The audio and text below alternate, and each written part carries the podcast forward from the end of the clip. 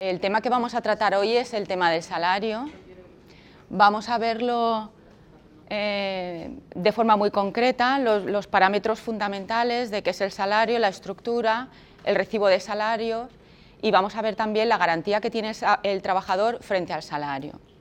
Vamos a empezar por comentar que el salario, tal y como hemos visto en los distintos temas y yéndonos otra vez al artículo 1.1 del Estatuto de los Trabajadores, era uno de los elementos básicos de la relación laboral.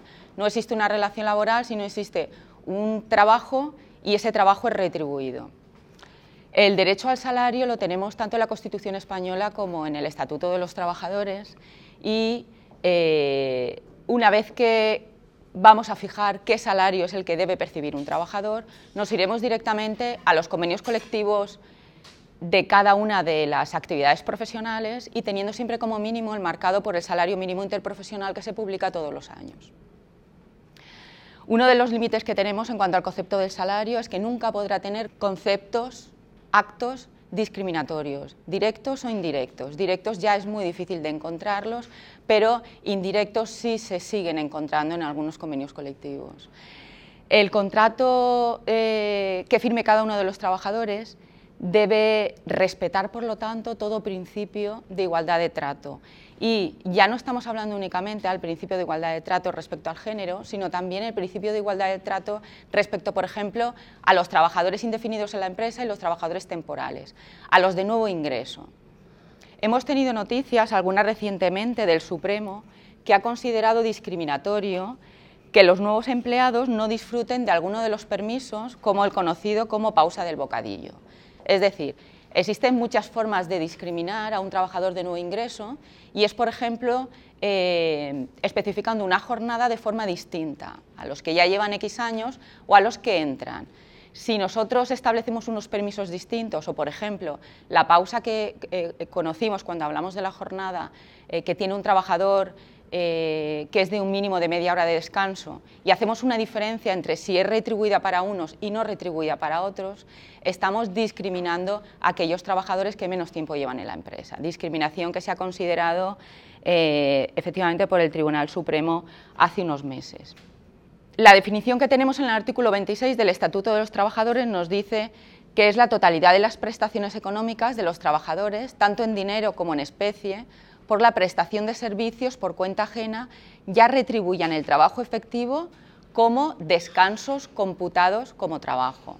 Descansos que ya hemos visto cuando estuvimos hablando de la jornada y por lo tanto van a, entenderse como periodos susceptibles de ser retribuidos, el descanso semanal, los festivos, vacaciones, interrupciones de la jornada continuada que así se pacten, como el que os acabo de comentar, el, descanso de media hora para poder eh, comer, las ausencias justificadas del trabajo con derecho a retribución, como vimos por ejemplo la hora de lactancia, las interrupciones imputables al empresario, en aquellos casos que está previsto en el artículo 30 del Estatuto, en el que el empresario no tenga en ese momento un trabajo para que el trabajador lo realice, sería una suspensión muy temporal de la jornada de trabajo, pero a la que el trabajador tiene derecho a retribución, puesto que no ha sido por una causa imputable al mismo. Sin embargo, no tendrán consideración de salario los, gastos que se tengan por la actividad laboral. Es decir, cuando em, la empresa nos pide que nos desplacemos de nuestro centro de trabajo a otro centro de trabajo para realizar una actividad, las dietas o kilometraje que surjan de este desplazamiento, como vamos a ver más adelante, no va a tener la consideración de salario tampoco las prestaciones o indemnizaciones de la seguridad social y tampoco por las indemnizaciones que corresponden en los casos de traslado, en los casos de suspensiones y en los casos de despido que veremos en los temas siguientes. Cuando un trabajador, la empresa le pide que eh, cambie su centro de trabajo, cambio de centro de trabajo que le obliga a cambiar de residencia, el trabajador puede solicitar la extinción de su contrato de trabajo con derecho a una indemnización pues bien, esa indemnización que recibiría no se consideraría como salario. Los límites que tenemos impuestos son que, por ejemplo, en los casos de eh, que se perciba salario en especie, este nunca podrá superar el 30% de las percepciones salariales. En el caso en que nosotros eh, le demos a nuestro trabajador, por ejemplo, el disfrute de una vivienda, de un vehículo, este no podrá superar el 30% del total de las percepciones que reciba ese trabajador. Nunca el salario podrá ser inferior al salario mínimo interprofesional como norma general, pero luego ya sabemos que tenemos los convenios colectivos, por ejemplo, y los contratos de trabajo que pueden mejorar esos mínimos. Desde luego, el convenio colectivo, en cuanto a la empresa eh, les de aplicación un convenio, no es necesario que ponga en su contrato de trabajo que le va a ser de aplicación, lo es directamente. Y el mínimo a percibir sería el fijado en convenio colectivo, ya no el del salario mínimo interprofesional. Otro de los límites que tenemos es que, como vamos a ver más adelante, existen unas cargas de seguridad social y cargas de IRPF que obligatoriamente lo son por parte del trabajador. Será nulo eh, todo pacto entre empresa y trabajador en el que el empresario se haga cargo de esos, eh, esas cuotas que tiene que pagar obligatoriamente el trabajador, de la cuota obrera y del impuesto sobre la renta de las personas físicas. Es decir, es totalmente nulo todo pacto en el que empresa y trabajador llegan al acuerdo de percibir un salario neto. Los salarios se deben pactar siempre brutos, porque las deducciones deben ser efectivamente deducciones que se hagan al salario del trabajador y que aunque la empresa sea la que tiene la obligación de ingresar esas partes, como veremos, pero deben ser deducidos del bruto del trabajador. Por lo tanto, eh, expresamente está previsto en el estatuto que es nulo todo el pacto por el que la empresa se haga cargo de la cuota obrera. La cuota obrera siempre debe deducirse al trabajador y debe pagarlo el trabajador y así también las cargas fiscales que supongan y que partan del recibo de salario. Y para finalizar como límite, operará el principio de absorción y compensación que también hemos visto. Una vez que se publica un convenio colectivo, si nuestro salario es superior, seguirá vigente nuestro salario que es superior. Pero es posible que a lo largo de los años el convenio colectivo vaya incrementándose, nuestro salario sea el fijado en el contrato de trabajo hace siete años y llega un momento en el que el convenio supere a lo previsto en nuestro contrato. Opera el principio de absorción y compensación y a partir del momento en el que se igualen, incluso supere lo previsto en el convenio, seguiremos percibiendo lo que diga el convenio, ya, ya no lo que un día pactamos en contrato. Esto ya lo hemos visto. Vamos a ver ahora las modalidades del salario. Tenemos eh, distintos tipos de salario, distintas formas de percepción de salario. Tenemos, en primer lugar, el salario en dinero. El salario en dinero que puede ser eh, en moneda de curso legal o mediante talón o mediante ingreso bancario, como sabemos todos. Tenemos el salario en especie, que como he comentado anteriormente es la posibilidad que tiene la empresa de retribuir con algún uso y disfrute de algún bien. Y luego tenemos el salario según el modo en que se fije. Tenemos primero el salario por unidad de tiempo, que no es más que aquel que se fija por un tiempo trabajado. Por ejemplo, en los convenios colectivos tenemos una retribución de X al mes y eso será lo que perciba el trabajador. Indistintamente, en principio, indistintamente al trabajo ejecutado durante ese tiempo. Tenemos también el salario por unidad de obra, que es lo que eh, habitualmente se ha conocido como trabajo a destajo. Es decir, nosotros vamos a cobrar única y exclusivamente por el trabajo realizado, teniendo siempre en cuenta que tenemos una garantía del salario mínimo interprofesional o si tenemos salario de convenio, el mínimo que nos indica nuestro convenio colectivo.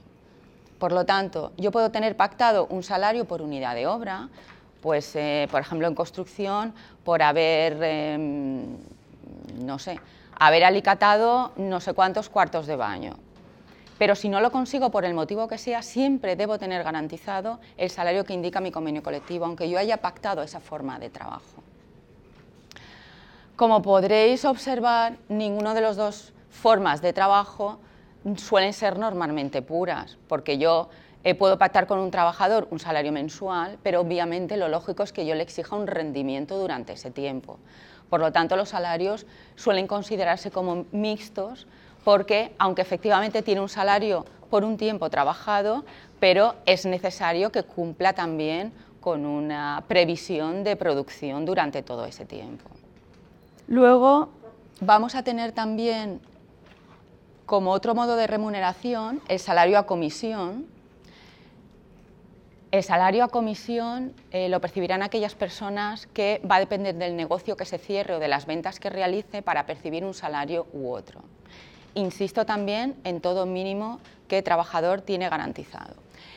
Eh, en cuanto a las características de las comisiones, el nacimiento del derecho a percibir esa comisión va a ser cuando efectivamente nuestra empresa haya percibido del cliente el eh, beneficio que le haya supuesto el negocio. No cuando el trabajador ha cerrado el trato, sino cuando ha percibido, eh, cuando se ha cerrado efectivamente el negocio, cuando ha cobrado. Va a ser cuando tenga derecho a que se le pague la comisión. Desde luego, en todos estos casos siempre se puede poner la coletilla de salvo pacto en contrario, pero si no es así, lo que está previsto es que se pague de esta manera. Las liquidaciones deben quedar cerradas siempre que sea posible a final de año y existe la posibilidad de que el trabajador pueda requerir mm, en, su misma persona o instancia de representantes el poder examinar los libros de la empresa para eh, efectivamente poder comprobar si se han hecho los pagos o no de los negocios que haya cerrado y si efectivamente ha generado el derecho a percibir esas comisiones. En caso de, en caso de que ese comisionista finalizara su contrato antes de efectivamente generarse el derecho a percibir esa comisión, seguiría teniendo derecho a percibirla. Es decir, es posible que el contrato de trabajo termine en junio, pero cuando efectivamente el cliente ha pagado por esa venta sea en diciembre, y ese trabajador, aunque ya no sea trabajador de la empresa, sigue teniendo derecho a percibir esa comisión.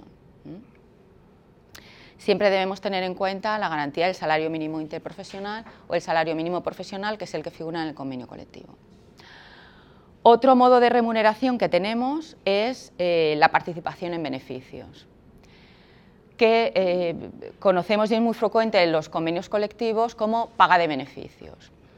En muchos casos, la paga de beneficios eh, figura ya en el convenio colectivo como un porcentaje sobre el salario y hay muchas ocasiones donde nada tiene que ver con los beneficios reales que ha tenido la empresa. Queda así pactado en convenio colectivo y, por ejemplo, creo recordar que el convenio de industrias cárnicas, la paga de beneficio que se percibe en marzo es de un 6% del salario base.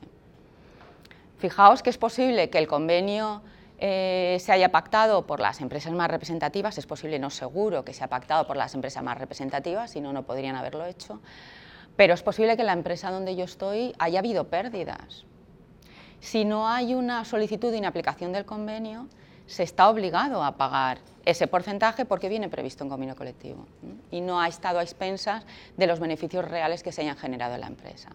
Por lo tanto, eh, existen las dos posibilidades, atenernos al convenio colectivo si así está previsto y si no, que la propia empresa fije un porcentaje eh, sobre beneficios a percibir por parte del trabajador. Y en cuanto a, las remuneraciones, nos queda solamente eh, la retribución a la parte, que es la posibilidad que existe, no muy frecuente, de pagar al trabajador un porcentaje del de, eh, valor del obtenido, del trabajo realizado por el mismo trabajador. Pues con esto hemos visto los modos de remuneración y vamos a ver ahora, vamos a seguir con la estructura del salario. Cuando eh, comenzamos a ver un recibo de salario, y es en lo que me voy a fijar, vemos que va a tener una estructura. En primer lugar tenemos el salario base, que es el que viene fijado en los convenios colectivos y que nosotros podemos mejorar por eh, contrato de trabajo. Después vamos a tener unos eh, complementos salariales, complementos salariales que vamos a calcular en muchos de los casos respecto al salario base. El salario base es el que vamos a tener en cuenta para algunos de los complementos salariales y, por ejemplo, también para, en muchos casos, el cálculo de las pagas extraordinarias. El salario base, como os he dicho antes, suele venir fijado en convenios colectivos o mejorado en el contrato de los trabajadores. Los complementos salariales van fijados o al trabajador o al puesto de trabajo. Por eso tenemos eh, distintos conceptos. Los complementos salariales que eh, van fijados a las condiciones personales del trabajador.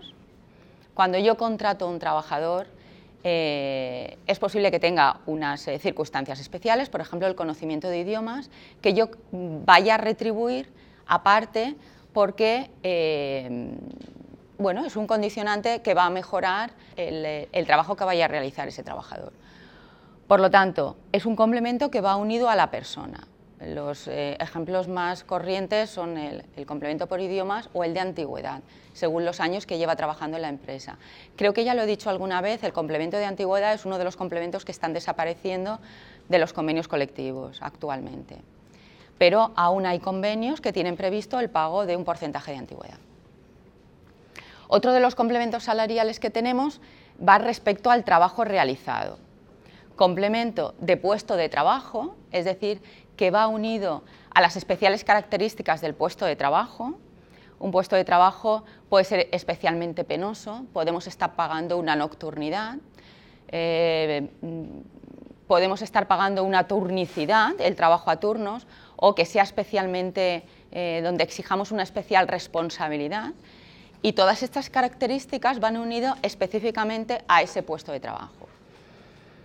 Em, ha habido mucha jurisprudencia en cuanto a si un trabajador ha realizado un puesto de trabajo durante un número determinado de años, si se ha consolidado esos complementos. Es decir, si cuando ese trabajador ya no, eh, porque ha ascendido, por ejemplo, ya no realiza una actividad que sea tan penosa, vimos en el tema anterior, por ejemplo, trabajadores que estaban en cámaras frigoríficas a menos 15, a menos 20 grados.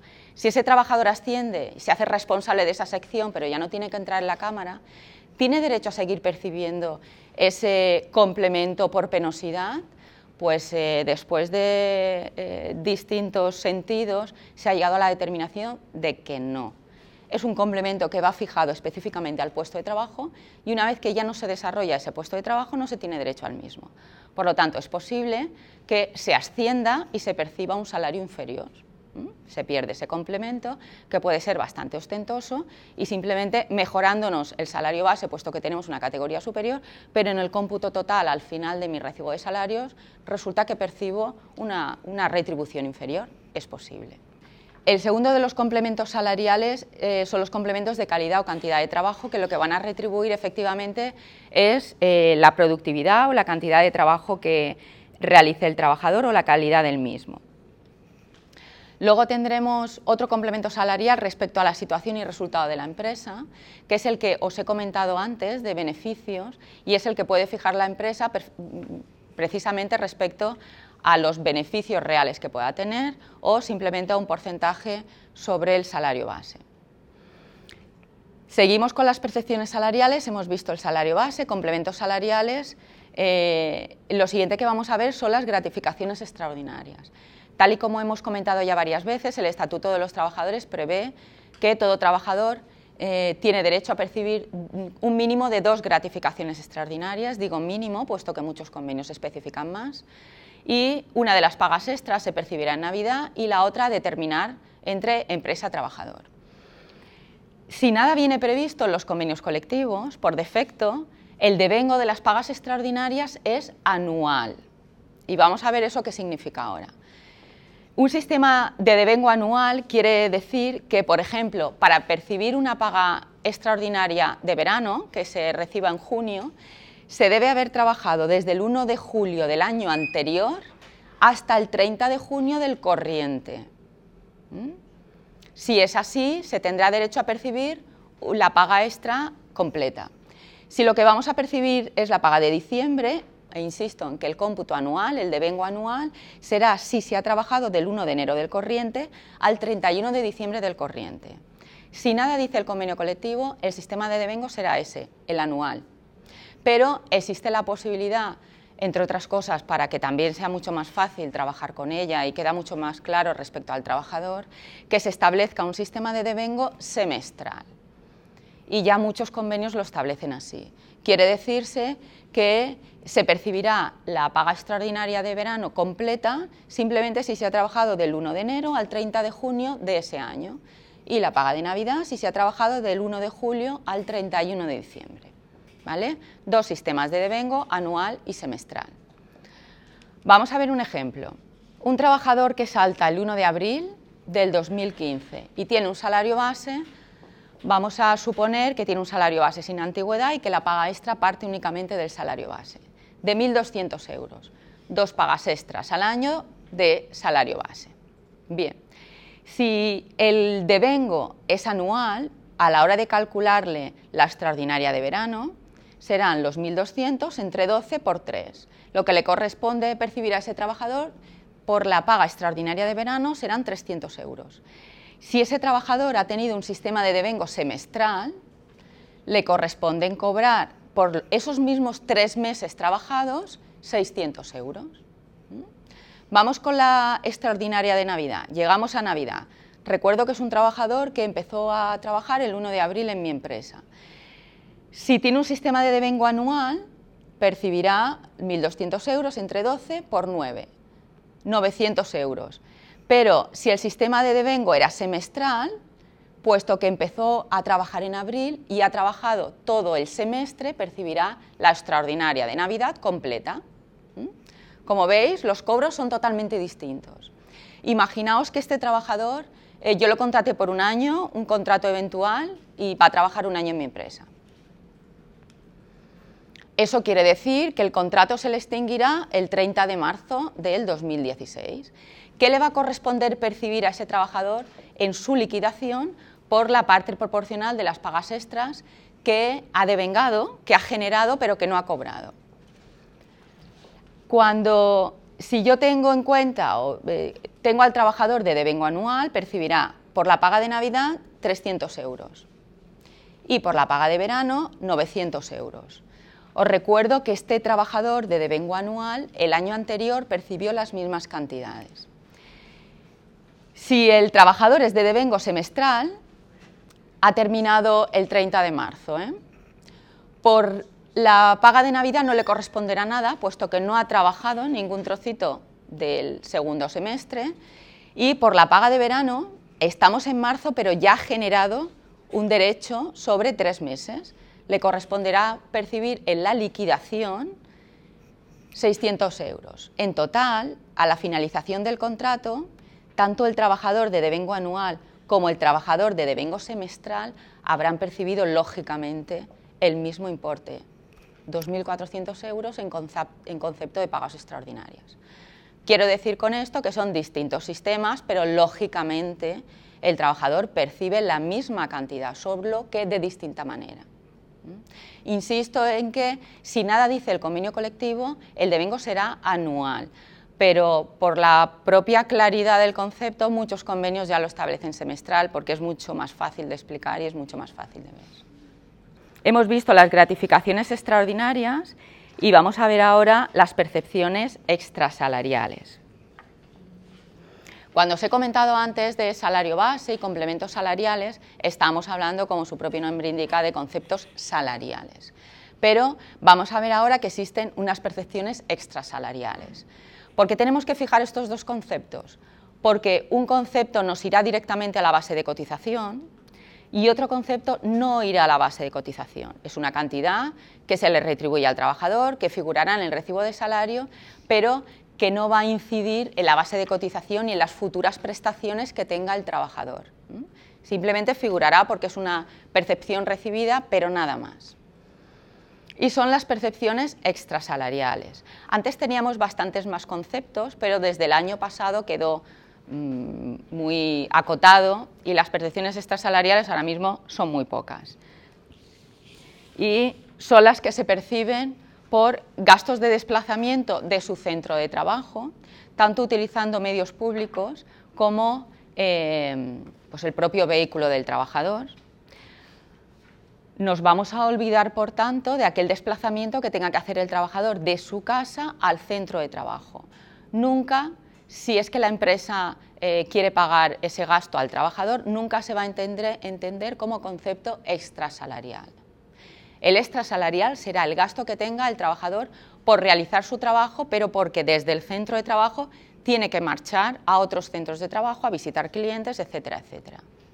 Tenemos unas cantidades fijadas eh, con el alcance del eh, reglamento del impuesto sobre la renta de las personas físicas, puesto que yo os estoy hablando de salario como cotizable y luego tendremos también en cuenta hasta qué punto retienen. Por lo tanto, eh, para la seguridad social va a tener un tratamiento de cotización o no, pero luego es distinto la visión que tenga el impuesto sobre la renta de las personas físicas respecto a si esas mismas cantidades después van a retener o no.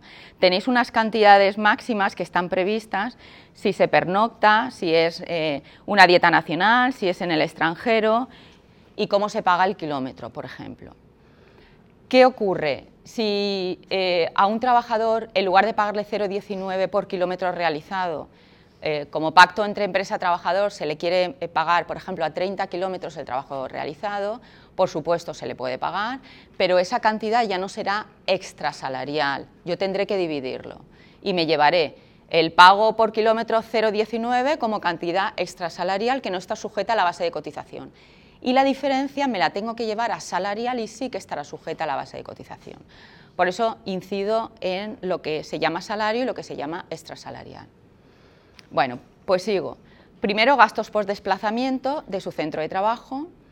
Se consideran extrasalariales indemnizaciones por fallecimiento, traslado, suspensión o extinción del contrato.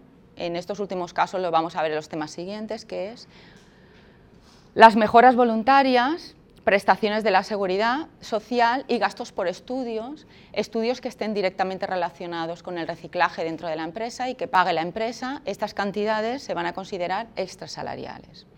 Y también las horas extraordinarias, salvo para la base por accidente de trabajo y enfermedad profesional. Es decir, las horas extraordinarias sí que están sujetas a cotización, pero no a la cotización por contingencias comunes, sino a la cotización por contingencias profesionales. Vais a ver ahora cómo se distribuye esta cotización. Por lo tanto, no entran en la base de cotización los gastos por desplazamiento, indemnizaciones, mejoras voluntarias y eh, horas extraordinarias que no van a entrar, insisto, para la base de cotización por contingencias comunes, pero sí para la base por contingencias profesionales accidente de enfermedad profesional. Pues como seguimos en la estructura, pasamos al recibo de salarios. El recibo de salarios, el modelo que tenéis ahí, eh, ha sido el previsto en la orden de noviembre de 2014, que entra en vigor en mayo de 2015. Por lo tanto, si alguno de vosotros tiene recibo de salario, probablemente de momento aún le falte esta parte que es la que se va a fijar a partir del mes que viene y es la aportación de la empresa. Es decir, a partir de ahora teníamos el recibo de salario, donde venían los devengos, la primera parte del recibo de salario, tenemos devengos, que son las percepciones que recibe un trabajador eh, por el hecho de eh, trabajar por los distintos conceptos ese mes. Las deducciones que son las detracciones que debe hacerse de ese salario bruto, de lo que percibe, y ahora vamos a conocer cuál es la aportación de la empresa, tanto a la seguridad social como a la retención del IRPF. Bueno, la retención, la base para IRPF va a constar aquí, pero es una de las deducciones que se detrae del salario del trabajador. La empresa únicamente la retiene y la ingresa mensualmente o trimestralmente según el volumen de negocio de la propia empresa. Bueno, pues lo que vamos a conocer a partir de mayo va a ser la aportación empresarial, que hasta ahora no venía fijada en los recibos de salario. Por lo tanto, repito otra vez, tenemos una primera parte que son los devengos, que es lo que eh, se percibe, una segunda parte que son las deducciones.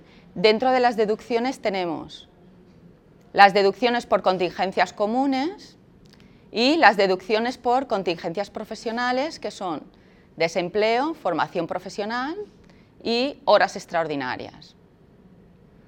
Tenemos una segunda base que es la del impuesto sobre la renta de las personas físicas, con el porcentaje que se fije según lo que percibe el trabajador. su situación laboral y su situación personal. Si tiene hijos a cargo, si el cónyuge percibe o no ciertos ingresos, eh, bueno, y mm, distintos, distintos condicionantes que vienen fijados en un documento que se llama 145 y que vamos a firmar junto al contrato de trabajo. Después, en las deducciones tenemos otras deducciones, como puede ser eh, un embargo de salarios, como puede ser un canon de negociación, si es que el convenio colectivo así lo expresa, o como puede ser, por ejemplo, si estoy afiliada a un sindicato, pues el pago de la cuota sindical, si es que deseo que se me detraiga del recibo de salarios. Y para finalizar tenemos la parte de las bases de cotización y retención y aportación empresarial. Bien, pues vistas las partes del recibo de salarios, vamos a hacer un ejemplo. Vamos a hacer el supuesto práctico número uno que tenéis. Tenemos a una trabajadora con unos datos identificativos, grupo de cotización 05, un NIF, número de afiliación, fecha de antigüedad. La empresa se dedica al alquiler de viviendas con un CIF, código de cuenta de cotización, el código CENAE, que es un código según, es un código que se tiene tarifado para las bases de cotización por accidente de trabajo y enfermedades profesionales y que se tiene en función de la actividad económica de la empresa. Según la actividad económica de la empresa, se tendrá un, eh, se entiende que existe un tipo de riesgo y según si la actividad entraña más o menos riesgo, se pagará un porcentaje en concepto de accidente de trabajo y enfermedad profesional.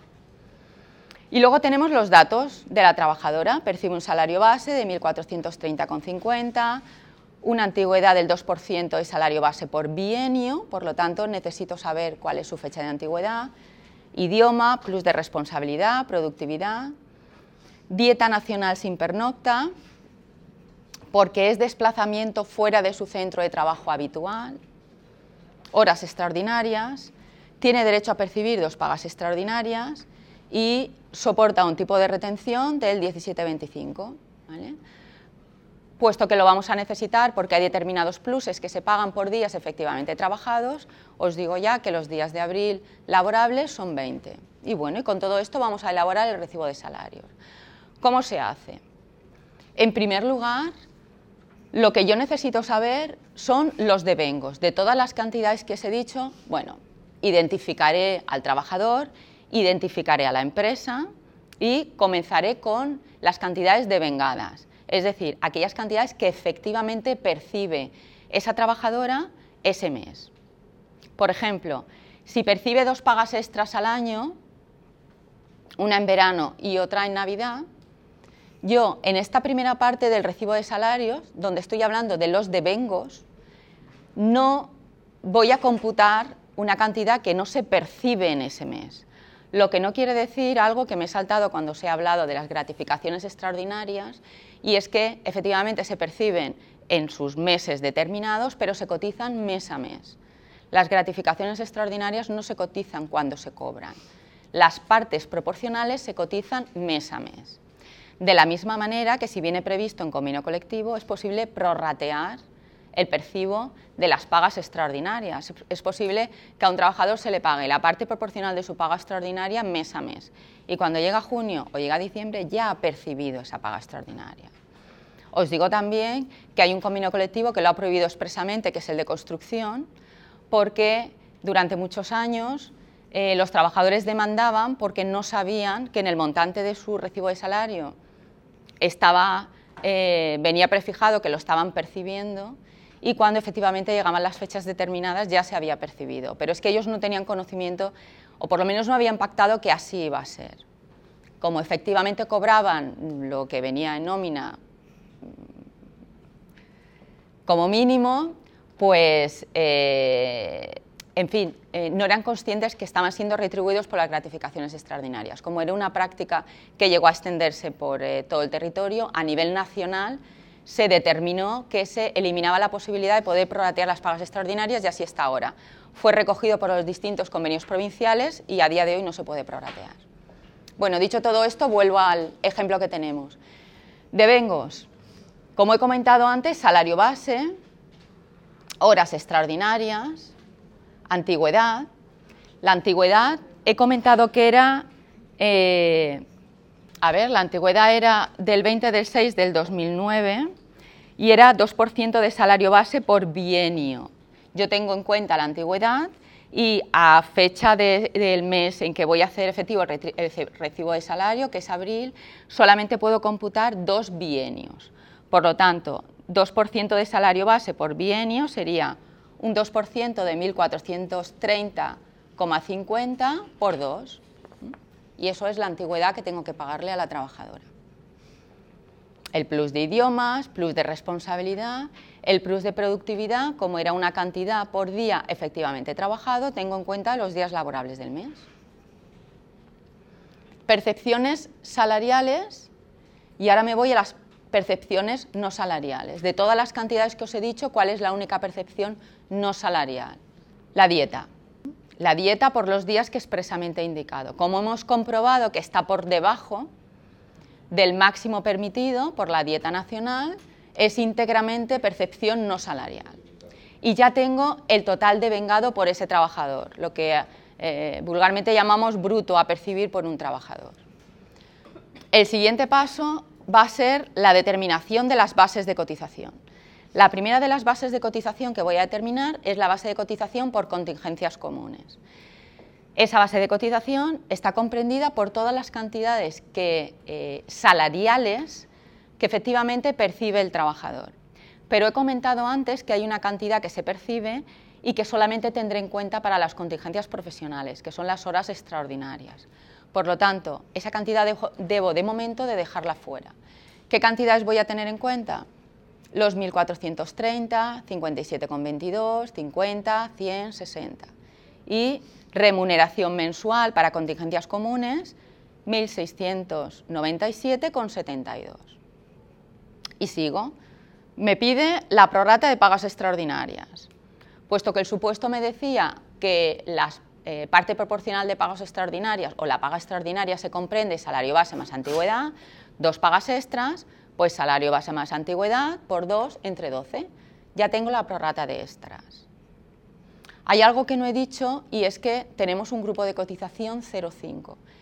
Grupo, los grupos de cotización, como tenéis en la tabla que os he adjuntado, hasta el número 7 es de base mensual del 7 en adelante es de base diaria. Estamos trabajando, por lo tanto, con un trabajador de base mensual.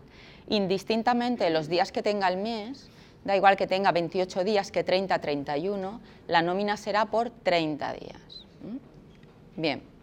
Y la prorrata de extras será entre 12 meses, no será entre los días efectivos que tenga el año. Sigo, por lo tanto, base de cotización por contingencias comunes, voy siguiendo lo que me pide el recibo de salario, remuneración mensual, prorrata de pagas extraordinarias, no tengo nada, este trabajador no ha estado en incapacidad temporal, por lo tanto, la base de cotización me suma un total de 1.945,67.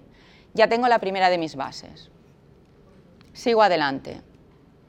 Base de cotización por contingencias profesionales y de recaudación conjunta. Esta base de cotización la comprenden las cantidades eh, que se han utilizado para la base de cotización por contingencias comunes más las horas extraordinarias. Por lo tanto, sumo las dos cantidades, 1945,67 más las 240,25 y tengo una base de 2.185,92. Esa base de cotización la voy a utilizar tanto para accidente de trabajo, desempleo, formación profesional y por parte de la empresa para el Fondo de Garantía Salarial. Bien, ya tengo todas esas bases. La siguiente base de cotización, la número 3, base de cotización adicional por horas extraordinarias, la cantidad que me da el supuesto por horas extraordinarias. Siguiente de las bases, base sujeta a retención de IRPF. Yo tengo un total de vengado, 2.037,97 de todos los conceptos que va a percibir el trabajador, ¿cuál es el que está exento? El que está dentro de los límites previstos eh, por el impuesto de la renta de las personas físicas, que os he dicho, la dieta, porque no se pasa de la cantidad prevista. Por lo tanto, del total de vengado, de todo lo que percibe el trabajador, únicamente está exento de retención los 100 euros que tenemos en concepto de dietas. Por lo tanto, ¿cuál será la base a la que le vamos a, eh, calcular el impuesto sobre la renta de las personas físicas? 2.037,97 menos 100. En total, 1937,97. Ya tengo todas las bases. Ahora es cuando voy a terminar de cumplimentar la nómina del trabajador.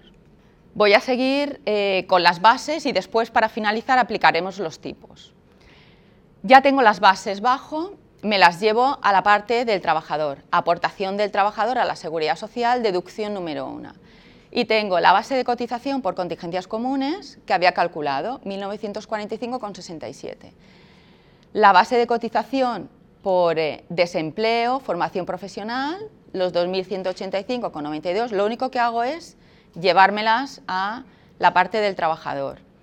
Las horas extraordinarias, como os he dicho que eran eh, ordinarias o voluntarias, no son de fuerza mayor, por lo tanto no estructurales. Hay distintas maneras de llamar las horas extraordinarias, eh, normales, que pueden ser normales, no estructurales, voluntarias.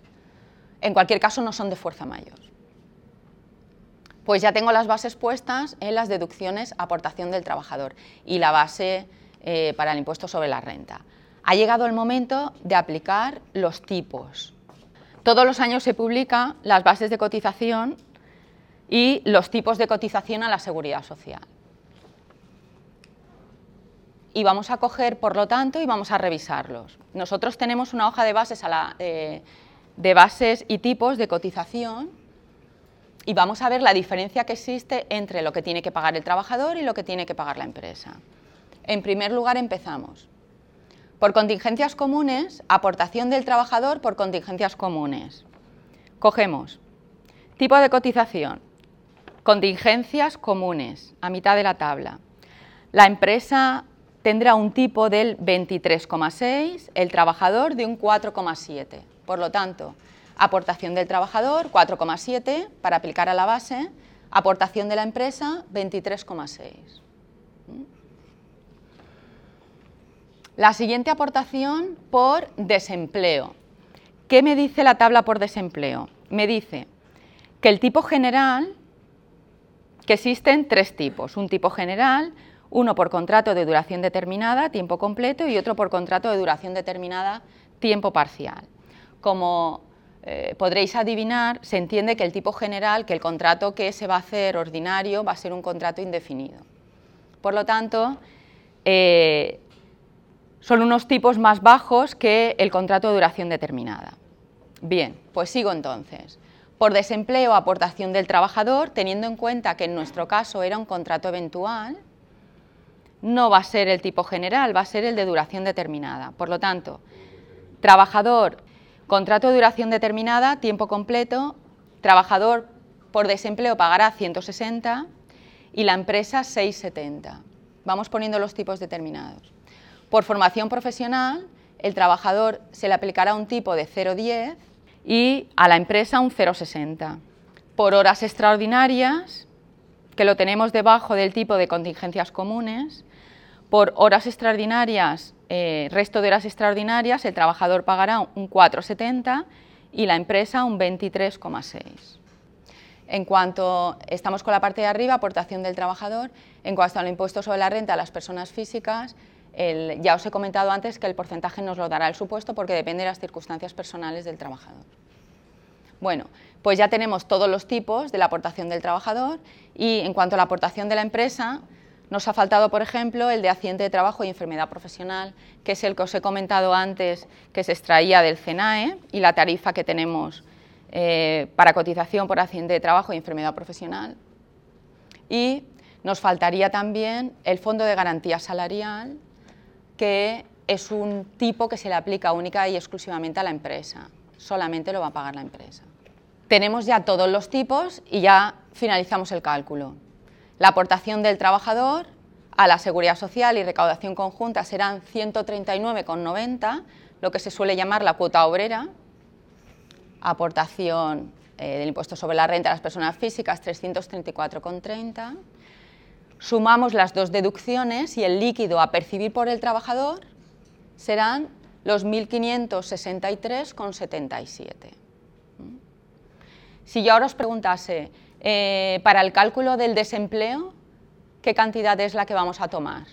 Base de cotización que hemos tenido en cuenta y por la que hemos pagado un porcentaje por desempleo, la base de cotización por contingencias comunes. A la cantidad a la que yo le tengo que aplicar los porcentajes que me corresponde percibir por desempleo, será mi base de cotización correspondiente. ¿Mm? Si tengo un accidente de trabajo, ¿qué base de cotización se cogerá para aplicar los porcentajes? Mi base de cotización por contingencias profesionales, accidente de trabajo, 2.185,92. Eh, si es para el cálculo de la indemnización por despido, tengo que coger todos los conceptos salariales más la parte proporcional de horas extraordinarias. Es decir, de aquí es de donde eh, voy a obtener todas las bases que yo necesito según las prestaciones o eh, las percepciones que quiera calcular a partir de ese momento. Me queda la última parte, que es la que os he comentado que eh, se eh, empezará a trabajar a partir del mes de mayo. Y es que a partir de ahora nos va a figurar calculado toda esta parte. Por lo tanto, vamos a saber de este trabajador qué es lo que paga la empresa, cuál es la aportación empresarial a la seguridad social los seguros sociales que la empresa tiene que pagar por meses vencidos del trabajador se compone de la cantidad que paga la empresa y la que le ha detraído al trabajador, que lo ingresa todo junto en un TC1 y acompaña el TC2 con los nombres de los trabajadores. Que tú sepas lo que está pagando tu empresa por ti, porque hasta ahora era un dato que se desconocía. Eh, el trabajador tenía derecho y la empresa tenía obligación, por ejemplo, de eh, colgar los TC2 para que se supiera cada uno lo que, por qué base se estaba cotizando. Pero a partir de este momento se va a saber qué es lo que paga la empresa, mayor transparencia, saber qué es lo que paga la empresa por cada trabajador, ya que es un dato que se conoce y es un dato con el que se está trabajando y que figuraba en nuestras bases de datos, pero no figuraba en el recibo de salario, el trabajador no tenía conocimiento del mismo.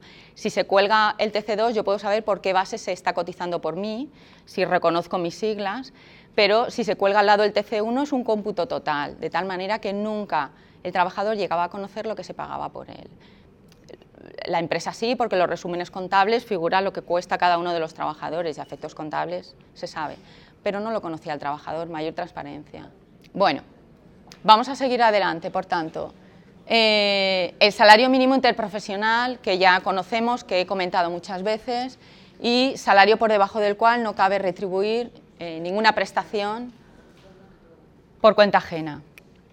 Luego tenemos también el IPREM, que es un indicador del nivel de rentas para determinar la cuantía de determinados subsidios y determinadas ayudas.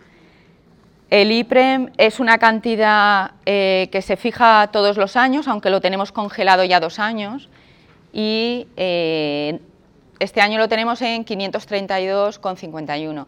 El salario mínimo interprofesional lo tenemos en 648,60. Y bueno, el salario mínimo interprofesional respecto a los países que nos rodean, eh, depende con qué países nos comparemos, estamos más lejos o más cercanos, pero desde luego con los países con los que deberíamos compararnos estamos bastante, bastante, bastante lejanos. En cuanto a la liquidación y pago eh, del salario, tenemos que el artículo 29 nos habla del lugar y nos lleva a la costumbre, según los usos y costumbres que tenga la empresa. Únicamente eh, comentaros que la normativa de la OIT prohíbe el pago en bares o establecimientos similares, salvo que se trate de empleados de esos establecimientos. Y os lo digo así porque existía como costumbre del lugar el pagarlo en un bar determinado o en lugar determinado, que poco a poco esas costumbres se van eliminando porque pues, se entiende que aunque depende de los usos y costumbres del lugar, pues que determinados lugares quizá no sean los más adecuados para ser retribuido el trabajador. En cuanto al tiempo del pago, se hará puntualmente las fechas que se tengan previstas, eh, pero nunca por un periodo superior a un mes. Y existe la posibilidad de que el trabajador, en cuanto al trabajo realizado, eh, solicite anticipos a cuenta. O sea, existe la posibilidad y el trabajador tiene derecho a solicitarlo respecto del trabajo realizado. Si eh, la empresa se retrasa en el pago del salario, el trabajador tendría derecho a un interés por mora del 10% anual. Y la falta de pago o retrasos continuados del pago eh, del salario eh, abre la posibilidad al trabajador a solicitar la extinción del contrato de trabajo por este motivo, que es algo que veremos también eh, en las extinciones de los contratos de trabajo. Y además, cuando un trabajador solicita la extinción de su contrato de trabajo por falta de pago continuado o retrasos, el trabajador tiene derecho, en fin, tiene que acreditar pues, un determinado montante de salarios que le afecta directamente a, su eh, forma digna de vida, etcétera, etcétera. El trabajador tendría derecho, además de la extinción del contrato de trabajo y ruptura del vínculo con el empresario, a percibir la indemnización máxima que existe, que es la indemnización por despido improcedente. El recibo de salario, como ya habéis visto, eh, la empresa tiene obligación de aportar, de eh, dar un recibo de salario al trabajador. Si el salario percibido es eh, moneda, el trabajador firmará ese recibo de salario. Si es por transferencia bancaria, desde luego sigue teniendo obligación de ponerlo a disposición del trabajador, pero ya no es necesaria la firma con el reporte de la domiciliación bancaria, sería suficiente. Lo que sí es cierto es que la firma del recibo de salario lo, único que implica es que hemos percibido esas cantidades, pero en ningún momento que estamos de acuerdo con las cantidades que allí figuran. De tal manera que si las cantidades que se adeudaran fueran superiores, nos constaría que hemos recibido esas, pero podríamos reclamar por las restantes que no figurasen. Eh, bueno, eh, los recibos de salario se archivarán y conservarán por las empresas por un plazo de cuatro años. En cuanto a la liquidación y el pago, lo último que me queda por comentaros es la protección legal del salario y es que eh, existen varias medidas para asegurar que el trabajador tenga garantizado un mínimo de su retribución y tendrá garantizado ese mínimo respecto a los acreedores del trabajador, a los acreedores del empresario o ante la insolvencia del empresario. Vamos a ver la primera de las posibilidades, que es frente a los acreedores del trabajador. El trabajador siempre va a responder con sus bienes presentes o futuros de todas las deudas que genere, pero va a tener garantizado un salario mínimo que se le considera inembargable. El salario mínimo interprofesional será inembargable salvo para el caso de tener que pagar pensión alimenticia. Si tiene que pagar pensión alimenticia, el juez establecerá cuál es el montante de la pensión y no tendrá por qué respetar ese salario mínimo interprofesional. Es eh, la única excepción. En cualquier otro caso, sí será respetado. Cuando vamos a practicar un embargo de salario, la retención que vamos a hacer va a ser la prevista en la escala del artículo 607 de la Ley de Enjuiciamiento Civil. Salvo, salvo, tenéis puesta la llamada, en los casos de ejecución hipotecaria de la vivienda familiar cuando con esa ejecución no se cubre el montante total de la deuda. Ahí tendremos un añadido a la escala, pero nosotros eh, vamos a suponer que es un eh, embargo de salario eh, ya no por ese motivo, sino por cualquiera de los acreedores del trabajador y tenemos la escala de la ley de enjuiciamiento civil. Aún así, por si alguna vez tuvierais que calcularlo, tenéis las indicaciones en el tema y además está previsto en el Real Decreto 8-2011 de 1 de julio, artículo 1. Real Decreto 8-2011 de 1 de julio, artículo 1. Ejecución hipotecaria de la vivienda. Bueno, pues seguimos. Frente a, los acreedores del trabajador, aplicamos esta tabla. Vamos a ver un ejemplo cómo se hacen los cálculos. Yo tengo un salario neto, porque eso no lo he dicho, cuando eh, se nos va a practicar un embargo de nuestro, de nuestro salario, la cantidad que se va a utilizar es la neta, la que efectivamente se percibe, el líquido a percibir. Y a partir de ahí se empieza a practicar el embargo de salarios. Imaginaos que tengo un salario neto de 1.500 euros. Lo que me decía el artículo 607 era que el, el salario mínimo interprofesional es inembargable, por lo tanto, los primeros 648,60 no se le practica ningún tipo de embargo, de mis 1.500. Con los siguientes 648,60 aplico el primer tramo, que es la primera cuantía adicional que suponga el importe de un segundo salario mínimo interprofesional, el 30%. Por lo tanto, de los 648 segundos, con 60 practico el 30% y el embargo 194,58. Y sigo adelante. La cuantía adicional que suponga el importe de hasta un tercer salario mínimo interprofesional, 50%. Bien, pues del primero, inembargable, 648,60. Del segundo montante de un salario mínimo, 454,02. La cantidad que me queda son 202,8 de resto. Pues a ese resto le aplico el 50%. 101,40 se embarga y el resto lo percibe. En total, el trabajador que tiene un salario neto de 1.500 euros se le pueden embargar 295,98 y va a percibir 1.204,02. Así es como funciona esa escala. Bueno, pues hemos visto frente a los, acreedores del trabajador qué cantidades se pueden embargar y tenemos luego frente a los acreedores del empresario el privilegio, los créditos privilegiados. Vamos a ver qué créditos qué salarios del trabajador se entienden como privilegiados. El trabajador va a tener, eh, frente a los acreedores del empresario, una garantía para el cobro de sus salarios, pero no para la totalidad de los salarios. Vamos a ver con qué condiciones. En primer lugar, eh, eh, somos conscientes de que se califica como crédito privilegiado y eso va a suponer la no interrupción porque se inicie la tramitación de un procedimiento concursal. Si ya está iniciado el procedimiento concursal, tendremos que regirnos según, eh, según se estipule la normativa del concurso. Pero si no, se seguirá el proceso eh, de establecimiento del crédito salarial como privilegiado. Bueno, ¿qué créditos se entienden como privilegiados? Los, primeros, los últimos 30 días trabajados por el trabajador tendrán preferencia sobre cualquier otro crédito computándolo únicamente sobre el doble del salario mínimo interprofesional. ¿vale? Super privilegiados serán únicamente esos últimos 30 días trabajados por el trabajador, de todas las acreedores que tenga el empresario. Después se tendrá preferencia sobre los productos elaborados por el propio trabajador que no se hayan vendido por parte de la empresa, claro. Y para los no protegidos en los apartados anteriores tendrán la condición de singularmente privilegiados, el resto de las cantidades que se adeuden, pero tras los derechos reales y por el montante del salario mínimo interprofesional, triple del salario mínimo interprofesional, también en los casos de despido. Por lo tanto, especialmente privilegiados los últimos 30 días trabajados por el trabajador y eh, preferencia sobre productos elaborados. Después se entenderán como singularmente privilegiados porque los derechos reales irían por delante.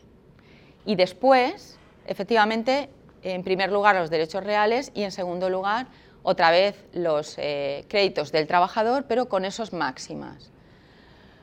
El triple del salario mínimo interprofesional y las indemnizaciones también por esa misma cantidad y el plazo que tenemos para ejercerlo es de un año desde que se tuvieron que pagar estas cantidades al trabajador, desde un año desde eh, la fecha de los recibos de salario. Debemos tener en cuenta que la reclamación por salarios es únicamente o es de un año. Si nosotros no reclamamos los salarios que se nos adeudan durante el año, eh, habríamos perdido esa posibilidad. Y la última de las posibilidades de protección legal del salario es eh, ya no frente a los acreedores del empresario, sino una vez que ya se ha declarado la empresa como insolvente. Y es cuando empezará a actuar o cuando podremos pedir que actúe el Fondo de Garantía Salarial. Pero este Fondo de Garantía Salarial, que es un órgano autónomo adscrito al Ministerio de Empleo y Seguridad Social actualmente, que es como se llama, va a garantizar salarios, indemnizaciones, pero con ciertos límites no toda la deuda que tenga el empresario, sino únicamente determinados límites que son.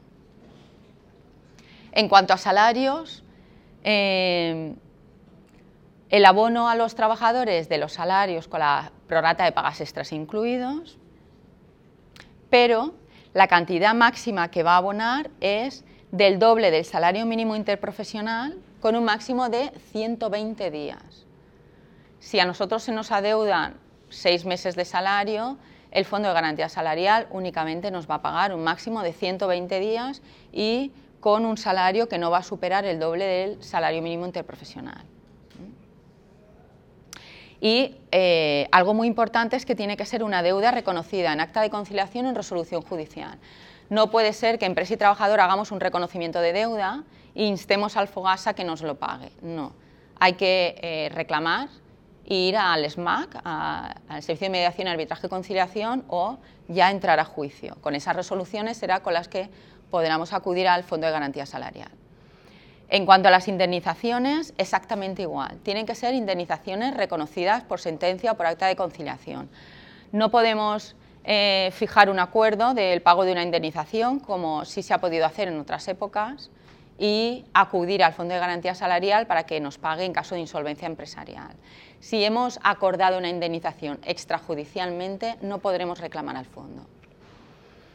Y se van a reconocer las indemnizaciones por despido, las extinciones por fin de contrato, eh, contratos temporales, aquellos que teníamos indemnización, y recordaréis, y eh, se va a pedir desde luego que se haya decretado la insolvencia del eh, empresario concurso. Y los importes son, en caso de despido, ya veremos en su momento que en caso de despido la indemnización correspondiente en caso de despido improcedente son 33 días por año de servicio y en las fechas anteriores a la reforma laboral 45 días, ya veremos el cálculo. Pero lo que le podremos reclamar al Fogasa son 30 días. 30 días también por extinción por voluntad del trabajador, que os he comentado antes que era la misma que la del despido improcedente, 20 días por año en el resto de supuestos, por ejemplo, en el caso de un despido colectivo, la indemnización que corresponde son 20 días, pues esos mismos días se puede pedir al Fogasa, pero como máximo con una anualidad con la base del doble del salario mínimo interprofesional. Por ejemplo, en caso de despido eh, despido disciplinario que se declara improcedente, os he comentado antes que eran 33 días por año de servicio con un máximo de 24 anualidades. Pues el Fogasa únicamente nos eh, eh, pagaría 30 días con el máximo de una anualidad. En los casos de fuerza mayor sí puede hacer excepciones y eh, determinar que va a pagar más parte de, lo que, de esos márgenes que están previstos. Y bueno, ya para terminar, el Fondo de Garantía Salarial se financia, hemos visto que era un 2% de la cuota que tiene que pagar, de la base de cotización de contingencias profesionales. Una vez que el Fondo de Garantía Salarial paga esa cantidad, no quiere decir que la empresa ya no la tenga que pagar. Quiere decir que el, Fogasa ocupa el lugar que ocupaba el trabajador en ese crédito, pero por supuesto que se subroga la deuda. Los beneficiarios son eh, todos los trabajadores por cuenta ajena, altos directivos, transnacionales, sociedades laborales. Están excluidos expresamente eh, personal al servicio del hogar familiar, consejeros, administradores de empresas capitalistas. La tramitación puede iniciarse de oficio a instancia de los trabajadores. Os he puesto el link para que entréis en el Fondo de Garantía Salarial y podáis ver cómo se solicita. Se solicita eh, una vez que estamos acreditados online y es bastante sencillo. El plazo de solicitud, os he dicho antes que el plazo de reclamación por salario será un año, pero el plazo de solicitud al Fondo de Garantía Salarial es de un año, pero contado a partir de que tengamos la sentencia o el acta de conciliación. Desde luego, ante las resoluciones del, FOGASA se puede interponer demanda y para finalizar insisto en que los créditos que pague el Fondo de Garantía Salarial eh, se va, a subrogar en ellos de cara a la empresa. La empresa seguirá siendo deudora, pero en lugar de al trabajador, al Fondo de Garantía Salarial. Y con esto finalizamos el tema del salario.